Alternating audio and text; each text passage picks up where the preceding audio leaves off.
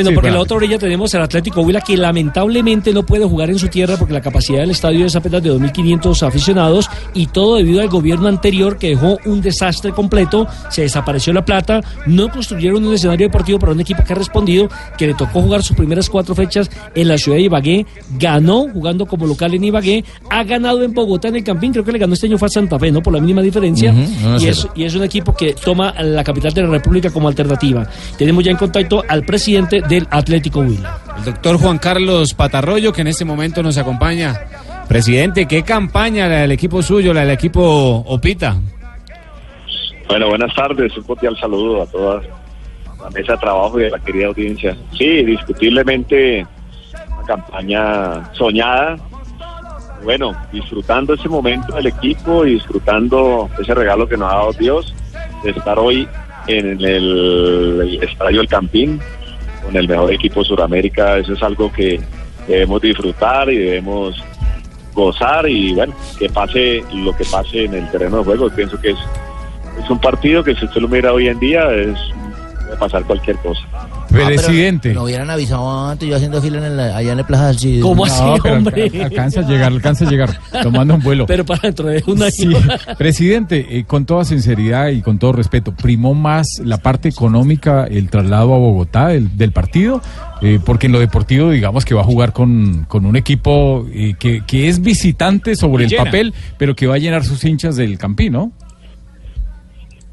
Bueno, no, desde que el equipo clasificó tres fechas antes, ya la Di Mayor me había manifestado verbalmente que había que ofrecer las garantías a, los equipos que fueran a tuvieran que ir a la ciudad de Neiva al Plaza del Cid. Tanto así que el primer partido de, de cuartos de final lo jugamos contra Patriotas en Neiva, pues es entendible que Patriotas maneja muy pocos aficionados en Tunja y mucho menos en Neiva, entonces digamos que sí había cómo darle las garantías en la ciudad de Neiva.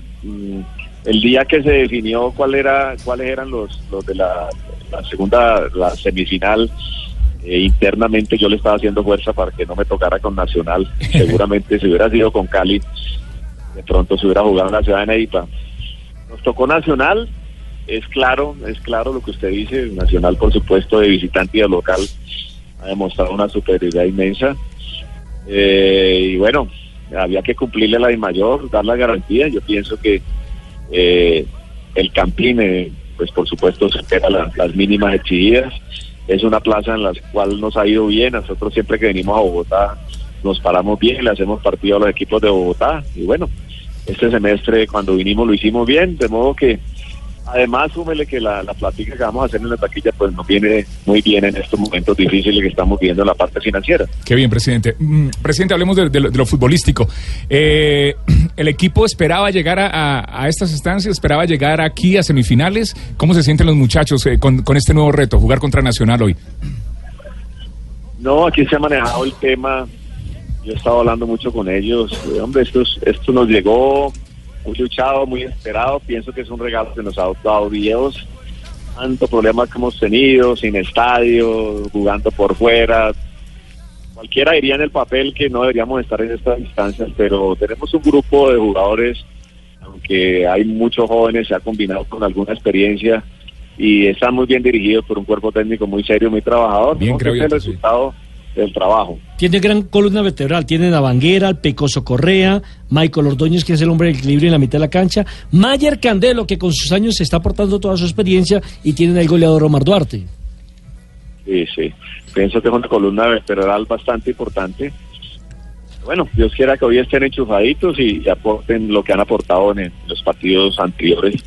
Y sea un bonito espectáculo para esas 30 mil personas que nos van a acompañar esta noche. Doctor Presidente, Patarroyo, lo, lo he escuchado, Ay. lo he escuchado como, como con la idea de hacer un proyecto a largo plazo y, y eso le viene bien a la ciudad de Neiva. De esta nómina que tiene el equipo, ¿cuántos son jugadores propiedad de la institución?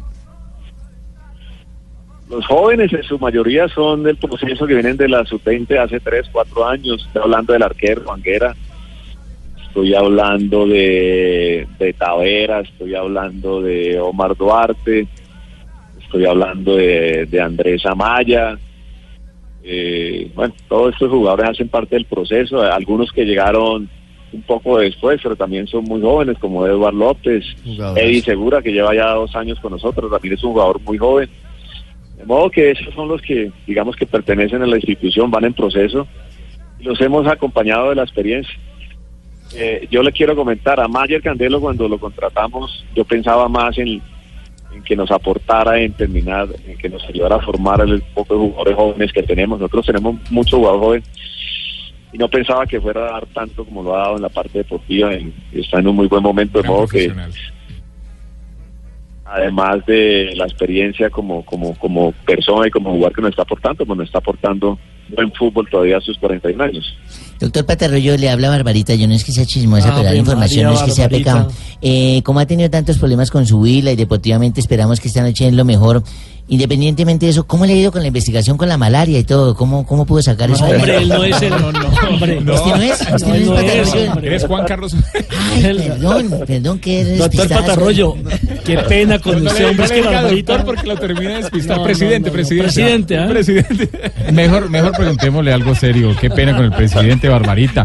Eh, buena Caramba, y caramba, y Presidente, eh, ¿qué se ha hablado eh, o qué sabe usted de la salida del técnico Cravioto? Porque eh, tengo entendido que hay que muchos. habla- Se especula porque es un muy quieren. buen técnico, juega muy bien al fútbol. ¿Quiere que le dé un dato? Eh, hablé con el profesor José Néstor Peckerman el viernes en la despedida de la Selección Colombia del Sí. tema de Carabioto. y me dijo, estaba catalogado como uno de los mejores técnicos y hizo una pausa y no sé qué pasó. Sí, sí, que- porque en el 2004 estuvo en Argentina y era buen técnico desde esa época. Esperemos que no se vaya del Huila, presidente. Bueno, eh, sí, total, no tengo sino agradecimiento con el profesor Néstor Graviotti y todo su cuerpo técnico por la seriedad, el profesionalismo que, le han puesto y, y por supuesto en la distancia que, que nos ha llevado. Yo soy muy respetuoso de las decisiones, él se le vence el contrato ahora en junio y bueno, eh, quedamos, el compromiso es que una vez termine el torneo nos vamos a sentar para ver si hay alguna posibilidad de dialogar y, y- y intentar su, su continuidad con el equipo, pero es claro que seguramente van a haber ofertas muy importantes para equipos que tienen un pulso económico bastante mayor que, que el Atlético Huila y seguramente, seguramente se merece el profesor Néstor de que si se le presenta una bonita oportunidad para ver un equipo grande, claro. pues que vaya y, y por supuesto nos sentiremos orgullosos porque aquí no hay nada de mala intención, sino palabras de agradecimiento y si se le presenta la oportunidad, yo pienso que voy a ser los primeros en apoyarlo y en lo que yo pueda aportarle para que así sea, pues lo voy a hacer. Dale para Precio, si no ahí tiene al profesor Mayer Candelo, eso no hay problema. No, tampoco. Déjelo que madure. No lo Sí, retiro. yo, yo llevo cinco años en la presidencia y ya han pasado, ya he aprendido un poquito y no, no estoy afanado. Yo pienso que primero lo primero Totalmente. es hacer terminar el Primero torneo, una vez termine, nos sentamos y miramos y si se va, pues hombre, que se vaya un buen equipo, que le salgan las cosas muy bien y habrá que buscar nuevo técnico y seguir trabajando. Bueno, en todo caso, esta noche le dejamos mucha suerte. Esperemos que todos los hinchas salgamos contentos desde el campín. Claro que sí.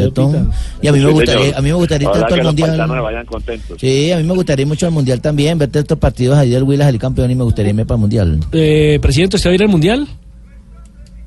Eh, sí, están los planes. eh, todos los presidentes de los equipos han sido invitados por la federación. Yo pienso que es una muy buena oportunidad para ir a acompañar a nuestra querida selección Colombia. Ah, yo también quisiera ir. Sí, ¿y por qué no va a ir? No, no puedo. ¿Por qué no puede? ¿Su señora no lo deja? No, mi señora fue la primera que me dijo que fuera. ¿Tiene plata para ir? Uh, yo plata tengo, mi segundo apellido es plata. Sí. Y entonces- Vengo de la Plata Huila. Sí. ¿Y entonces Sí. por qué no quiere, no puede ir Porque es que, es que en junio todos los caminos conducen es al Huila. Ah, usted se va de rumba, hombre. Presidente, muy amable. Mucho éxito esta mucho noche. gusto.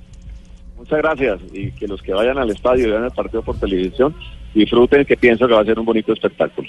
Muchas gracias.